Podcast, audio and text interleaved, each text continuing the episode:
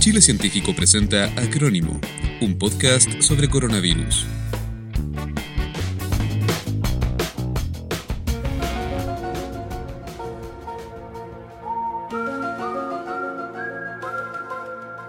Ya sabíamos de los antivacunas, vimos el resurgimiento con fuerza de los terraplanistas e incluso observamos sorprendidos a los anticuarentenas marchando en Estados Unidos. Pero nada hacía presagiar la aparición de los anti-5G, un movimiento que surgió tras una convención de antivacunas en Houston, en Estados Unidos. El mito en Internet dice así, la señal 5G estaría relacionada de alguna forma que no queda muy clara con la expansión de la pandemia de coronavirus. Algunos plantean que incluso esta sería una estrategia planificada para debilitar de a poco nuestros sistemas inmunológicos. Y pese a que sus defensores no tienen pruebas claras que avalen esta teoría y asuman un importante número de seguidores que, tanto en Australia como en el Reino Unido, han intentado derribar antenas y acosan incluso a los técnicos de su instalación.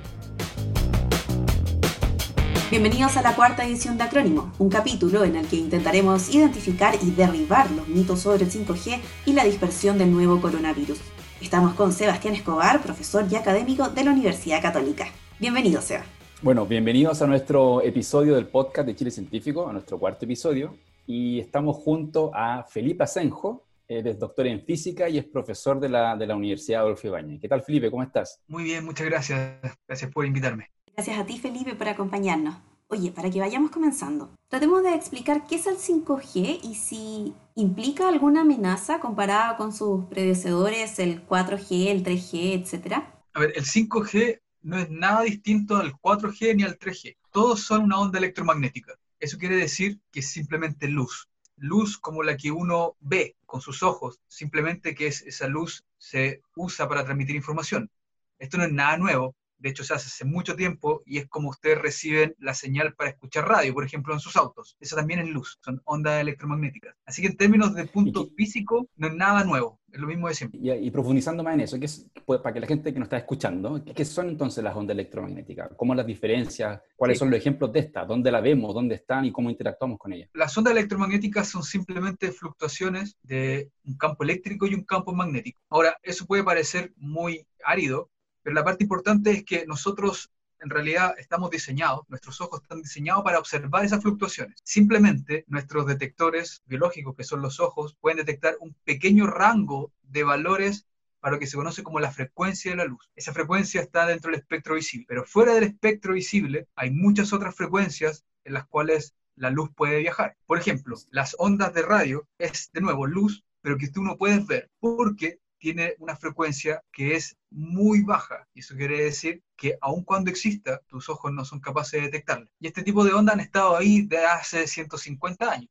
La forma de la onda de, de una señal de radio, al ser de, digamos, baja, significa que es que, perdón, de baja frecuencia, significa que es como una onda así muy larga entre que, da, entre que sube y vuelve a bajar. Exactamente. Ese... La frecuencia de una onda al mismo tiempo define cuán grande es. Si la frecuencia es muy baja, la onda es muy grande, muy extendida. Es una relación inversa. Las ondas de radio AM, por ejemplo, que es el ejemplo típico que uno piensa. Todos ustedes tienen que haberse dado cuenta que, por ejemplo, cuando salen de Santiago y se meten a un túnel, dejan de recibir las señales FM. Sí. Pero si sintonizan AM, van a darse cuenta que todavía las pueden pillar. Las, las señales AM de Santiago todavía se escuchan pasando los túneles. Y la razón es porque las, las extensiones, los tamaños de las ondas AM son del orden de kilómetros. Eso quiere decir que son capaces realmente de saltar cerros. Los cerros son más pequeños Eso. que la onda. Puedes pensarlo al revés. La radio FM, si uno calcula, te da cuenta, el tamaño de la onda es del orden de metros. Y eso significa que, por ejemplo, si tú te metes a un subterráneo, donde el suelo o las paredes del subterráneo pueden sumar varios metros, entonces tú puedes dejar de recibir esas señales, simplemente porque no pueden atravesar las paredes. Y ese punto es súper importante porque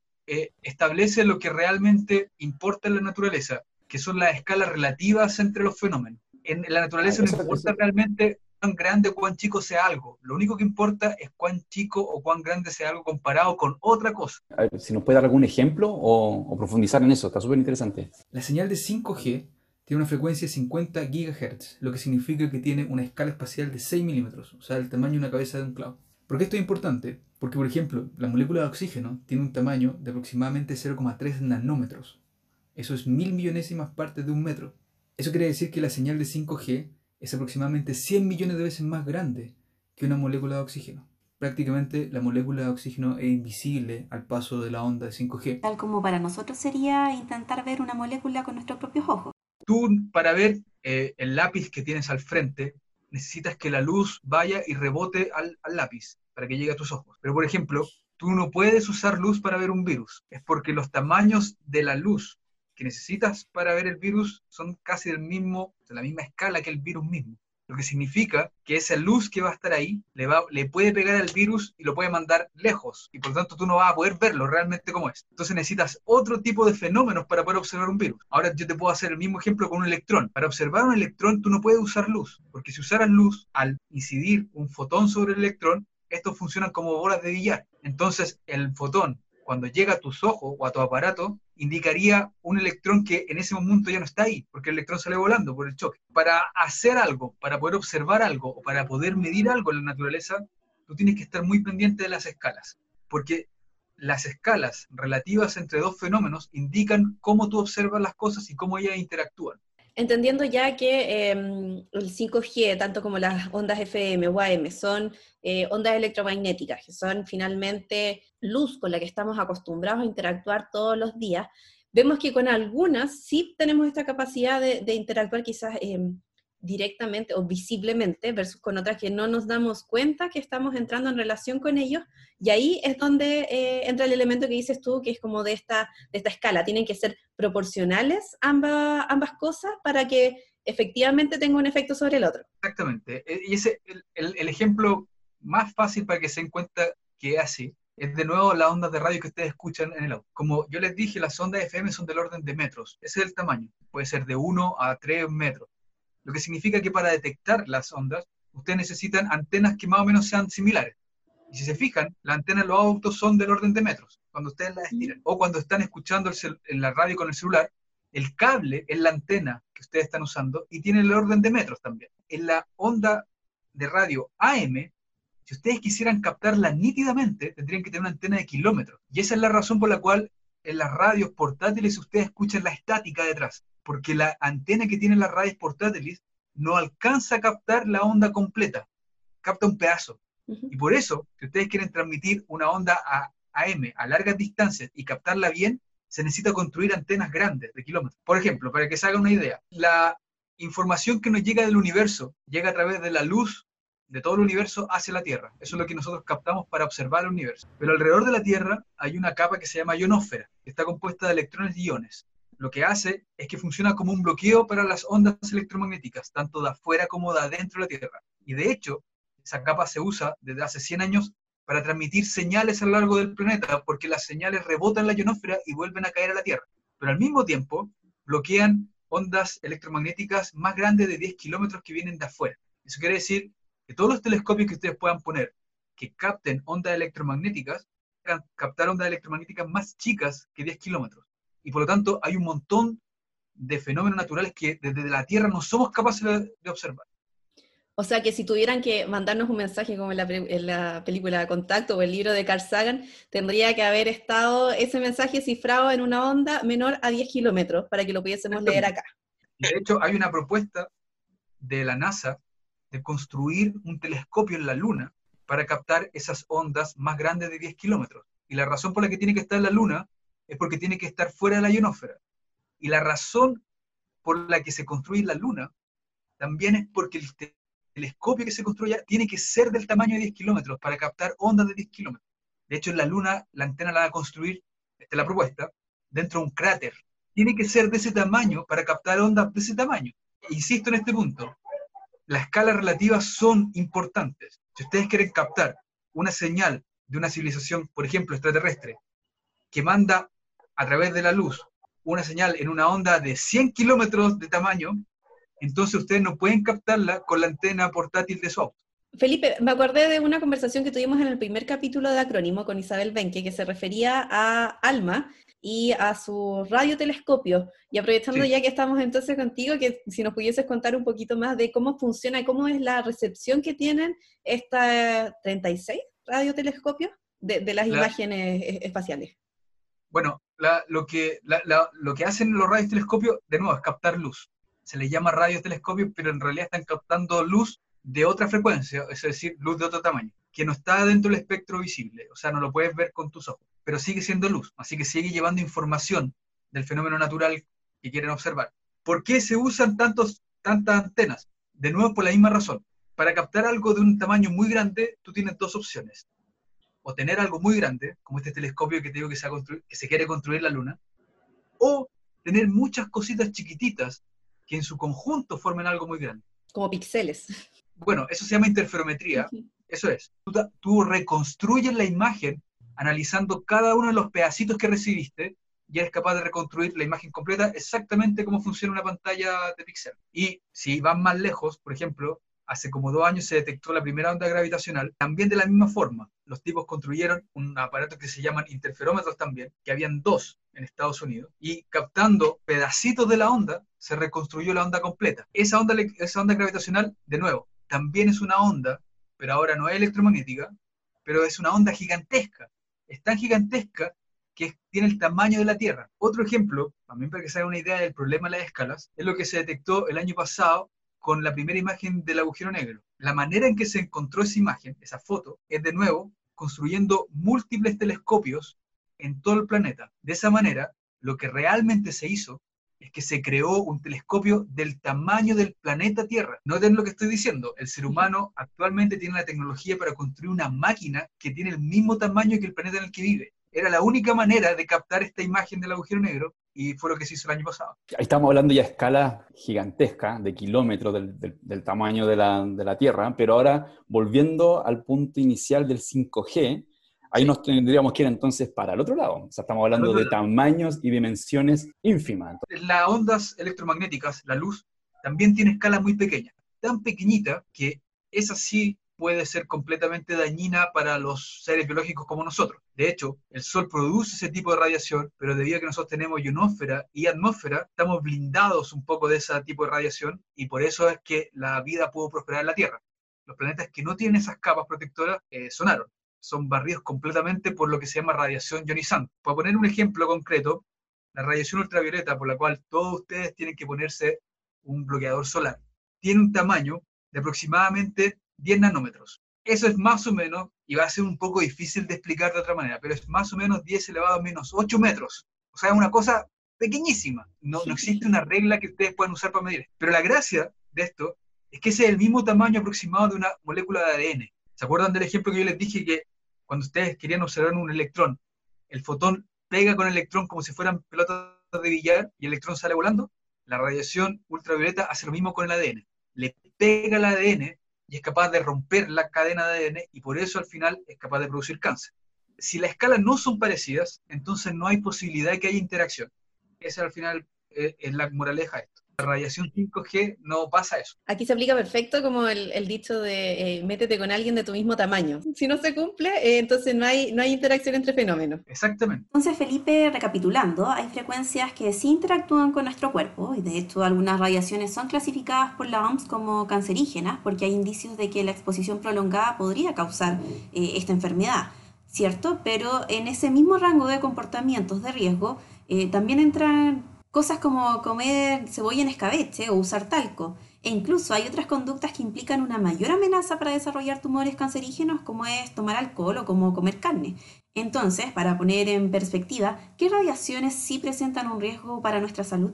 Ahí hay que entrar con cuidado porque esos son dos fenómenos distintos y voy a ser bien explícito en esto. Una es la interacción y otra es la exposición prolongada a la interacción, que son dos cosas muy diferentes. Por ejemplo, la radiación de 5G, que es lo que la gente ahora eh, le teme por estos mitos de las redes sociales, solamente para que la gente se haga una idea, que la radiación que emite el celular de cada uno de ustedes tiene un tamaño de aproximadamente un centímetro. Si ustedes pudieran ver esta luz, verían que tiene un tamaño de un centímetro. Ustedes tienen que estar de acuerdo conmigo, todos los autores, que la mayoría de las estructuras moleculares de su cuerpo no miden un centímetro. Por lo tanto, no hay manera de que esa radiación electromagnética le haga nada ni a sus moléculas, ni, ni, siquiera a sus células. Los ladrillos que nos construyen no miden un centímetro, digamos, aunque nuestro dedo pueda tener el ancho de un centímetro, las estructuras que conforman el dedo miden nanómetros. Claro, el cuerpo en sí que se compone de pequeños ladrillitos, que en estos casos Esos son, son los, los píxeles que hablábamos antes. Que hay una interacción con el cuerpo no significa que haya la interacción con los píxeles. Y el, el ejemplo más bonito que se me ocurre es el que me dijeron una vez, que pensar que la radiación 5G afecta, por ejemplo, a las moléculas de oxígeno o de agua de tu cuerpo, es como pensar de que tú eres capaz de rascarte una célula con la punta de tu dedo. O sea, efectivamente tú estás rascando tu piel, pero si tú le dijeras a una persona, yo me acabo de rascar una célula con mi punta de mi dedo, todos lo tomarían como loco. Demasiada conciencia corporal. Claro. Entonces, si me dicen de buena a primeras que el 5G causa cáncer, la respuesta física es no. Si yo me expongo a una señal de celular de 5G, no me va a causar nada. De hecho, la, onda va a pasar como si yo fuera, como si cada una de mis estructuras moleculares fuera invisible. Es muy distinto cuando uno está en una, bajo una situación de exposición prolongada. La diferencia de tener una interacción con tener una exposición prolongada que lo que uno hace es que aumenta la probabilidad de interacciones. Mm, Y es lo ya. mismo que pasa cuando uno sale al sol en un día de verano. Cuando yo digo que la luz ultravioleta es capaz de romper ADN, no digo que cada fotón de la luz ultravioleta les va a romper una molécula de ADN. Eso no es así. Existe cierta probabilidad de que pase. Mientras más tiempo ustedes estén expuestos al sol sin bloqueador, mayor va a ser la probabilidad de que tengan una mutación debido a la radiación ultravioleta. De, de hecho, ahí hay un punto súper interesante que también es la- lo que dices tú, la radiación ionizante, la luz ultravioleta, nos afecta a nosotros, nuestras células, pero también es interesante saber que hay otras especies y otros organismos que lo toleran bastante bien y que no tienen ningún problema y están adaptadas a una alta intensidad de, de- o alta radiación. Podemos ver las plantas, eh, etcétera, que necesitan, por ejemplo, esa, esa cantidad de energía para hacer la fotosíntesis, etcétera. es súper importante eso. De nuevo, el mismo el problema de, de las escalas de interacción.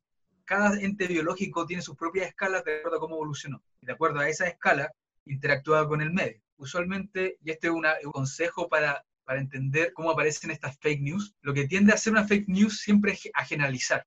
O sea, todos sufren esto, todos les pasa esto, y usualmente uno está acostumbrado en ciencia que es al revés. La interacción pasa para dos elementos en particular, y uno estudia esa interacción porque para otros elementos distintos la interacción puede ser diferente. Bueno, y Felipe, la interacción entre señales de celular y la posibilidad de generar cáncer en nuestro cuerpo fue estudiado por la OMS por allá en el 2012 cuando comenzó a explotar el uso de estos equipos. Y en base a este estudio, el Interphone que se llamó, se diseñaron una serie de regulaciones e incluso leyes, como la ley de antenas que hay en Chile. Sin embargo, ni ese ni ningún otro estudio han podido establecer la relación que plantea este doctor que comenzó con la conspiración en la cumbre del movimiento antivacunas. Según él, cuyo nombre no queremos mencionar para no seguir promoviendo este falso mensaje, eh, la frecuencia del 5G deteriora nuestro sistema inmune y por eso el SARS-CoV-2 se habría dispersado tan rápidamente por todo el mundo.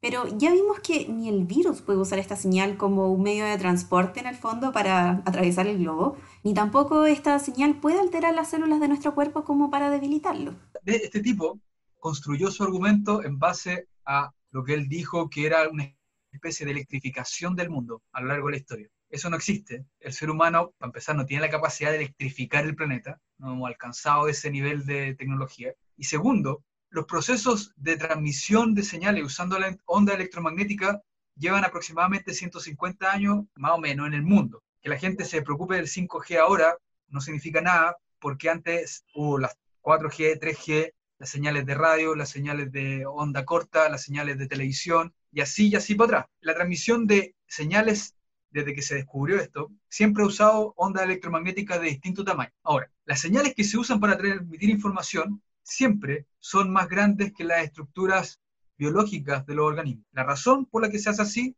es porque ya dijimos que estas ondas más grandes son capaces de llegar más lejos. Ustedes usan ondas chiquititas, entonces no van a poder transmitir nada muy lejos, así que nos sirve para transmitir información. Así de simple, esa es la razón. Por lo tanto, ninguna fuente de transmisión de información que use ondas electromagnéticas va a usar ondas de alta frecuencia, porque son muy pequeñas. No hay manera. Claro, que es como, digamos, lo que usaríamos, por ejemplo, en, en los láser ocupan esa, esa frecuencia así como tan Ahí alta. sí.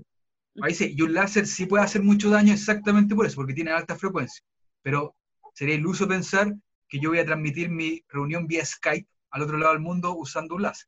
No es que no pase porque no tenemos la tecnología, no va a pasar nunca, porque es altamente ineficiente. Es el, es el, el punto clave. Ya sabemos que eso no Sí. sirve.